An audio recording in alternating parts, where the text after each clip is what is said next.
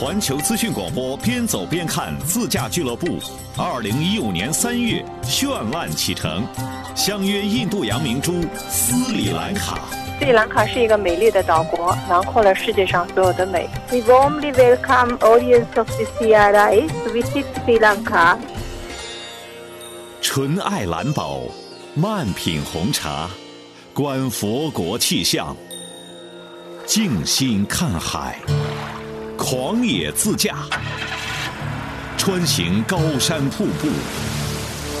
亲近最吉祥的动物，邂逅最淳朴的笑容。关注环球资讯广播，边走边看微信公众号 bzbkcri bzbkcri，斯里兰卡自驾旅程为您全景呈现，呼之欲出，触手可及，边走边看，一路同行。 Hold on!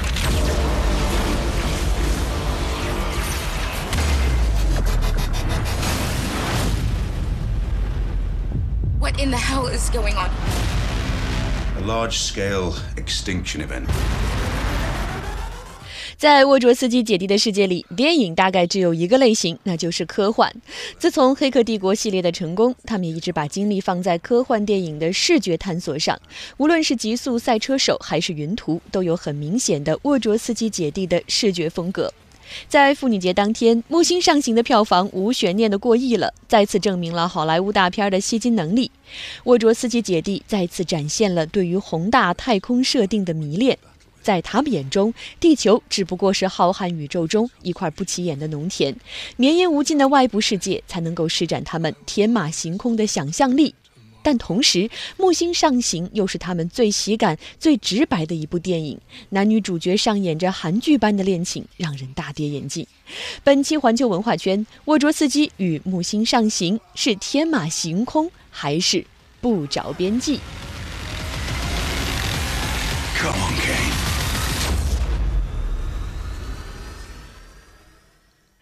欢迎回来，这里是环球文化圈，我是主持人子楠。有一些电影啊，被称为现象级电影，就是因为它引发的话题性比电影本身更引人关注。无论你看或者没看过这个电影，似乎都可以冲进来哈聊一聊对于这部电影的感受。我们刚刚提到过的那个《一步之遥》是这样，似乎现在《木星上行》大有接棒的趋势哈。呃，大家也可以来继续跟我们分享你的感受吧，找到新浪微博“环球文化圈子楠”以及我们的微呃微信公众号“环球文化圈”来发言。其实，如果一部电影之前做了宣传推广的工作的话，那么大部分的观众在看电影之前，应该是都看过预告片、看过海报，知道导演是谁，知道导演拍过什么样的电影，而且这个影片大概的模样已经被想象过了，这就是我们观众的一个观影期待。那么，小艾，我想问你哈，嗯在看《木星上行》之前，你应该已经也看到了像 IMBD 的打分儿，嗯是吧？之前在北美的评价也不是很高，那你也看到了这个导演他们之前的作品，包括你很爱的他们。业内口碑很好的，以及被低估的《云图》，对，呃，你对于《木星上行》之前在脑在脑海中的一个描绘、一个期待是什么样的？因为我当时就知道那个北美出来之后就就很一般般嘛对，口碑不好，没有那么差，但就是一般般。对，因为我也看了一些报道，说什么华纳高层当时就挺生气的，说看了初剪版本之后就特别没信心，然后片子各种难产嘛，各种推对，然后最后他说整个是重新剪了一版，这个不知道哈，只是看到媒体是这样报道，嗯，所以当时其实我的那个期望值呢不是那么高，但是我我我也没有说一特别一个具象的说是他会怎么嗯。样，因为因为每一个电影它都是不一样的，所以我还是一直是说很期待说能够真正自己到电影院里面去看了再说。那其实子楠我看完之后哈、就好像我们刚才在聊的，就是嗯，我个人一个观点可能会跟大家的角度不太一样。什么就是说，嗯，《黑客帝国》的时期，一九九九年、二零零三年的阶段，那他们是兄弟，所以那那个那个《黑客帝国》也好，什么也好，它是两个男人拍的，所以其实你看到那个影片，你更多的可能会感受到，就是说，呃，科幻的东西，对吧？哲学的东西，然后动作的东西可能会更直接一些，然后科幻、金属，然后呃各种结构的这种重叠、重组，然后套拍，这是他当时的一个很大的一个特点。但是呢，你现在这个嗯，木星上行，其实它其实这个出品方、制作方他已经。有有了变化，他从两个男人变成了一个女人和一个男人。虽然我不知道加入了雌性荷尔蒙，对，加入了雌性荷尔蒙，所以其实他可能在这个里面，我个人会觉得他可能会有一些女性的视角，或者是女性的一些元素，把它放到了影片当中。所以如果大家去横向的去比较他们两个人的作品的时候，你会发现说，在这部影片当中，爱情的这一部分，爱情线会拉大，会放大了。会比之前的更多一些，而且整整部影片它它似乎是更更柔一些，它没有那么硬硬的，只是一个硬科幻或者怎么样。当然它也有动作、追逐、打斗都有，但是它有一些比较浪漫主义的东西，它放了进去。一个是两个人的爱情，不管它是韩剧式的爱情还是。怎么样的爱情？它是两个人的爱情戏码，它是加加深了，尤其是最后那个影片结尾的部分哈，你可能会想到鸟人或怎么样，但是你不能否认说它最后那个镜头它是非常浪漫、非常唯美的。那另外来讲，就是说它从它整个这个视觉画面来讲，嗯，我刚刚一直在说哈，它是很赞的，嗯，它给你打造了一个非常非常华美、非常非常呃有前瞻性的一个。新的一个宇宙世界，或者值得世界，值得看三 D 版的。嗯，而且它它其实倒不是三 D，主要是它里面不同的场景，它的风格是不一样的，就有点像那个布达佩斯大饭店，它会给你不同的视效、视觉感受。它在这个影片当中，它不同的场景之内，它有的是复古的哥特风，有的是这种蒸汽朋克风，有的又是那种非常唯美的极简设计。那包括人物的造型，它也是一样的，所以它有它的这种浪漫主义情怀的东西在里面。然后我们再说这个女主，女主变成了一个女王，所以我我甚至在想哈，当然是有点开玩笑，就是是不是这个从 Larry 变成了 Lana 的这个姐姐，她是不是变成女性之后有一个女王情节哈？她她她。因为每个姑每个女孩她都有一个梦想，很多女孩子想当灰姑娘，想想想从灰姑娘变成公主。那可能有有的女孩她会觉得，哎，我有一个女王心、女王情节、女王梦。所以我不知道是不是拉娜把她的这种女性的这些东西，不知不觉的把它放到了作品当中。所以你会发现说，《木星上行》它它也是一个科幻电影，但是它比之前的影片来讲，它就是柔和浪漫了许多。嗯，哎，这个角度很有趣哈。呃，柔和浪漫版的沃卓斯基姐迪。呃，我看到我们的听众哈，他们的观点也很有很有趣。Gary Blink 幺八八说了，我同意嘉宾的说法，我也挺喜欢安迪沃杜沃卓斯基的片子。沃卓斯基片子主题的中心是特技加宗教加哲学。当年的《黑客帝国》，我看一次就基本懂了那个虚拟又真实的网络世界。那么《木星上行》里的赏金猎人和《银河护卫队》里的彼得奎尔这两个角色有很多共同点。他觉得《木星上行》的赏金猎人就是这个严肃版的星爵哈。哎，一看这这两个片子，他们也有一些共同点，就都是这种呃呃，如果说共同点的话，那就是都是。有点有点爆米花，然后视效又很好看的呃一个严肃版的星爵和一个赏金猎人。超级英雄的儿子说了，嗯，昨天陪老婆去看了《木星上行》，真的让我很失望呀。从专业角度来说，画面效果还不错，故事内容没有起伏，这个没有冲突感啊。超级英雄形象不明显，战斗激烈性不强，战斗画面几次都差点让我睡了。配乐效果不佳，服装场景很好，总体评分六分。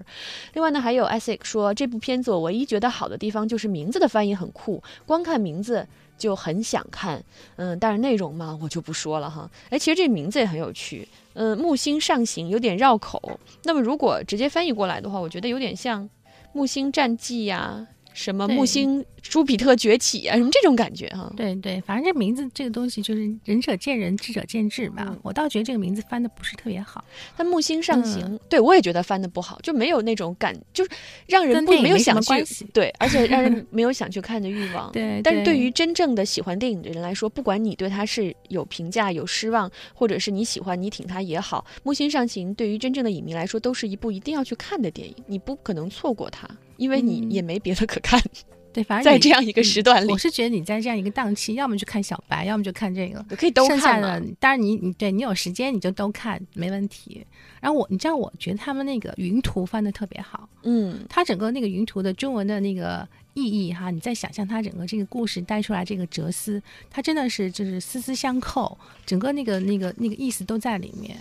而且那个刚刚那个听众也在问说，我最喜欢他们的那个影片哈、我我我我一直在跟那个子楠讲，嗯，云图为什么我还在想，我当时就是看了云图之后，其实居然是云图。我写了一小爱的段选择总是与众不同。我告诉你为什么，我念给你听吧，我记不下来。我当时写的你一定要用你那种特别文艺的声音念给我们听。我今天其实语速我是刻意加快了，因为我们讲的是一个商业爆米花，然后回还想迅速把自己的巨大的信息量呈现给大家呈。现大家哈。我我当时写的就是写了好几篇哈，有一小段我讲我为什么喜欢云图，嗯、时空是跳跃的，故事是多线的，剪辑是无缝的，转场是流畅的，开场是迷茫的，耐心是需要的，片尾是彩蛋的，智商是必须的，导演是特别的，编剧是一流的，卡斯是强大的，化妆是逆天的，人物是重生的，因果是轮回的，胎记是永恒的，隐喻是重复的。然后总结就是：失爱永世，自由不灭。哇，对，这这，我觉得这是我对云图为什么我喜欢云图的一个总结。那从这个总结当中，大家也会知道说，安呃沃卓斯基姐弟他们对于这种多线性的叙事，对于平行蒙太奇，对于把故事情节通过时空和时间和空间的呃切碎重组，呃快速剪辑，他们通过这样的一个形式，他能够把一个很好的一个因果轮回的故事，把它给你掰开了、揉碎了，把它讲出来。所以，其实这样的呃故事，它很难通过呃电影或者画面的形式去表现。但是呢，通过这个在这个云图当中，他们是做到了。嗯，而且哎，听你这么一说哈，嗯我都不想再继续聊木星上行了，我们直接来聊云图吧。嗯，一次又一次的，我们要把这种蒙尘的珍珠给挖掘出来，嗯之前被低估，因为云图它是一个，它跟木星上行还不一样。不一样木星上行，你的优、你的好、你的不好，它都明明白白的表嗯摆在那儿了。嗯但是云图的当初的评价真的很两极，很多时候它就是一个彻底大烂片儿，但是你却给它这这么高的评价。对，它是六个故事套拍。其实每一个故事单独来看就是很平庸，但是呢，它整个这个六个故事串下来之后，你看完了你会恍然大明白，你才发现说它这是一个，其实与其说它是一个科幻电影，不如说它是一个灵修题材的电影。它更多的它是讲一个灵魂通过不同的转世，通过不同的人，他一代一代的一个灵魂，一代一代的。转世重生，那在这个转世重生的过程当中呢，所有这些人，他们都有一个共同的特点，就是他们追求自由，他们敢于为了自由去跨出那一步，所以没有一个固定的界限会把他们阻碍在一个很狭小的空间当中。他们每一个人，他们都是有自己的一个活法，这是他他想讲的故事。呃，所以我为什么讲说，嗯，说那个呃木星上行故事很狗血的人，其实大家真的不要觉得人家不会讲故事。重点是人家讲故事的时候，你们不一定看得懂。嗯，那他只是说他换了一个角度。我以以前的故事我可以那样去谈，我可以通过那么宏大，通过两百年的时间段来讲一个，通过六个不同的转世轮回的故事来讲一个云图。那我这一次我我选择用一个很从简的方式，我就把它聚焦到一个家庭。一个家庭，他需要继承王位。那在这个继承王位的过程当中，他有各种宫心斗，他会从这个斗争当中，你更多的是从这种心理的斗争当中、暗战当中，你会去了解说，哎，到底人人的本性里面有什么东西？当然，他就可能就是没有没有你们期待当中那种什么，呃，阶级与阶级抗衡的斗争，没有一个地球英雄出现，所以他没有那么激烈。但我哦，我还想说，就是那个里面那个小雀斑，新晋影帝。对，Eddie Redman，他这个这个人他，你发现他在这个里面的表现依旧是很棒的，他的演技是很赞的。你看其他的演员，比如说你说 Channing，他还是有点面瘫，我同意。他当然我们看他人鱼线和六块腹肌就好了，但是这个小雀斑他他在这个影片当中，他的那个演技，你你仔细去看，他是多层次的。他有的地方他是会流泪的，然后他的各种各种表情，很细微的表情，包括他的语调。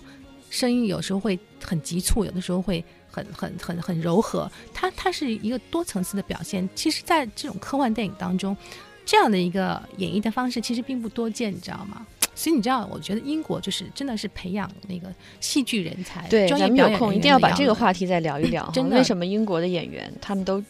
现在他是英国势头国家这么猛？英国国家青年剧团。英国不像好莱坞，他们所有的演员，他们都有非常丰厚的这种舞舞台剧剧的经验表演经验，所以就是很细腻。所以在这个影片当中，呃呃，它有它的不足，比如说它的节奏、它的打斗可能过长，或者是怎么样，它有很多不足，但是它还是有很多很多很很非常可圈可点的地方。呃，不不要一一棒子把它打死了。或者我们习惯了一种观影的态度，就是根据我的失效的华丽的程度，根据打斗的精彩的程度来划分电影的节奏。嗯就是你这个地方打起来，哎，高潮来了；这电影打起来，哎，高潮来了。但实际上并不是这样，他试图在给你讲另外的一个故对事。它打的部分，他确实没有没有之前毕竟我们看的还不是 Michael Bay，毕竟我们看的真的是沃卓斯基姐弟。对呀、他们俩太不一样了。Michael Bay 和沃卓斯基是两个不同的对立面。Michael Bay 是非常商业元素的，然后非常会吸金的，票房那么好，被被评到那个 金酸梅，金酸梅那么那么好几次，人家照样是吸金大王。那这两个人，他可能在票房市场上，他可能会大败，但是呢，他他从他自己的独立精神也好，或者他自己的创作也好，他其实一直还是在坚持自己的一这条线。他们俩以前是特别喜欢在一起讨论哲学，你知道吗？特别喜欢哲学，所以他们一路以来，他们所有拍的片子里面都是有宗教和哲学的一些东西，其实挺深厚的。但身后的东西哈，拿出来要把身后的东西让大家看懂。你看之前我们老喜欢说。这个像呃《星际穿越》呀，嗯呃等等这样的片子，他也会讨论哲学话题。嗯，但这样的哲学是很明显的，让人能够看得懂的哲学。你可以不喜欢它，但是你不能说它不好看。对对。但是这次为什么木星上行的哲学会有这么大的争议？他就是他他前面那个架设的很高嘛，他是在探讨就是讲的是人类牧场嘛，他会讲人命的人的生命的价值在哪里。那么你既然提出来这个人的生命的价值在哪里的，你下面大家按照平时的逻辑哈，期望。观众肯定期望是说，OK，那这个时候我需要出现一个 Channing 出现了，他需要是一个拯救整个这个人类的一个英雄，他需要带着我们去反抗，去推翻银河系上的那个家族，这是正常的一个故事的逻辑。但是呢，这两个人这次呢又没有这么拍，他们走的对吧？他们他们他们在故事的这个情节上，他们峰回路转，他们没有那样拍下去，他们反而把这个东西聚焦到那几个家庭当中，几个几个人物上。那这几个人物关系上其实也没有说太复杂，就是就是兄兄妹几个人，大家各自心怀鬼胎。然后就是有一些心里面的暗战戏，所以可能这一部分来讲，相对来讲，相对于他之前架设的那么宏大的一个主题呢，他可能有人会觉得就谢，这个是、这个是谢了，但是就就还是谢了吗？对是谢了，但是它并不是那么烂，因为它它就是一个科幻爆米花。对我明你你一定要强求它讲讲多么复杂的故事，多么好的故事，它也不可能那么完美啊。其实之前呃，你看我们刚刚说到了《星际穿越》哈，诺兰他的变化大家是可以看得到。我说觉得他从呃高高在上看迷宫里的人们，变成了我走到迷宫里跟着大家一起去走。呃，那么沃卓斯基姐弟呢，他们一直还是这样。嗯我他的态度又是怎样的？沃卓斯基姐弟，我觉得这一部片子是他们向商业市场靠拢，我也在试图跟着你们一起走。他试图，所以他放了很多各种商业科幻的元素进来，什么都有，帅哥美女，然后动作、打斗、视觉、科幻，什么三 D 什么都有。只是说他把它都放进去之后呢，他整个的这个这个这个菜。整整盘菜端出来可能不是那么好看，其实里面、里面的这些料都不错，嗯，大家也可以去真真正的感受一下就比较平庸嘛，不同的料华丽的平庸嘛，嗯，嗯，华丽的平庸，也许也许对于沃卓斯基姐弟来说，这部作品并不能被拿出来称为他们最爱的一部，或者我们最爱的啊，一部。肯定不是最爱的一部。呃，像之嗯前《黑客帝国》有那种超越想象，给我们无限冲击、震撼的这样的世界观。后来的 V 字仇仇杀队给了我们非常振奋人心的这种抗争，给了我们胜利。包括像云图，刚刚小爱嗯讲到的，给我们呈现了一个史诗般的哲学的观念。但是。作为木星上行来讲，你可以说它平庸，但是对对于我们现在整个的观影季，对于我们的大环境来说，它确实是一部不应该错过的电影。嗯，对，反正如果如果大家喜欢看电影，你你说你就一个时一个两个小时，你一定要去买张票，那反正我就是 要么你就买小白，要么就买这个，真的，其他的你你你要说比它好吗？不可能吧？还是两张都买吧，哈。嗯，都买。好吧，那今天我们跟大家一起来聊了《木星上行》。我们的听众老宋说了：“哎呀，太对了！呃，云图在我电脑里一直没舍得删除，关于星美的故事一直让我难以释怀，尤其是那一句‘真相’。”只有一个那句话，嗯而且呢，我觉得我们之所以把它翻出来说呢，还是可以继续的把一些好片子翻出来再看的。我们可以再刷云图嘛，可以再刷黑客帝国嘛。如果你对于木星上行不是那么满意的话，哈，嗯，好吧，那下面我们来共同了解一组文化资讯，看看最近有什么好看的戏剧、好看的电影。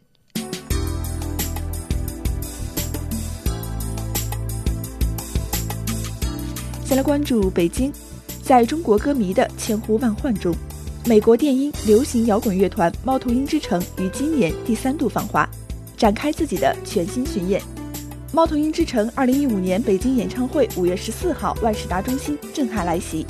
她是瑞典的国宝级歌手，她是欧洲爵士女王，她是三项格莱美大奖得主。丽莎艾克达二零一五年携全新专辑《聆听内心》于三月二十一号中国人民大学儒论讲堂华丽登台。来自澳洲的刀党组合强势来华，三月十一号在上海给你一个不一样的夜晚。世界最受瞩目的四大音乐节里，少不了的最毒辣 DJ 亲临现场。再来关注太原，孟京辉是当代中国剧团最具影响力的著名戏剧导演，他以辛辣、幽默、批判的戏剧功力屡创剧坛奇迹。话剧《两只狗的生活意见》三月十七号、十八号登陆山西大剧院。再来关注杭州，女神萧敬腾第三次全新世界巡演杭州站，三月二十八号在黄龙体育中心举行，万千粉丝将感受萧敬腾无尽的音乐能量。至于当晚杭州会不会下雨，去看看就知道了。再来关注两条电影资讯，影片《大喜临门》讲述北京小伙与台湾姑娘相恋，两人在决定结婚时，却发现要面对台湾和北京不同的婚俗文化。该片以两岸婚姻为背景，讲述了两家人因婚俗不同引发的一连串令人啼笑皆非的故事。《美丽笨女人》是一部女性题材的电影，它从女性的角度出发，站在女人的立场上，把现代不同环境下女性面临的感情、工作、生活等问题，通过三个女主人公的故事淋漓尽致地展现。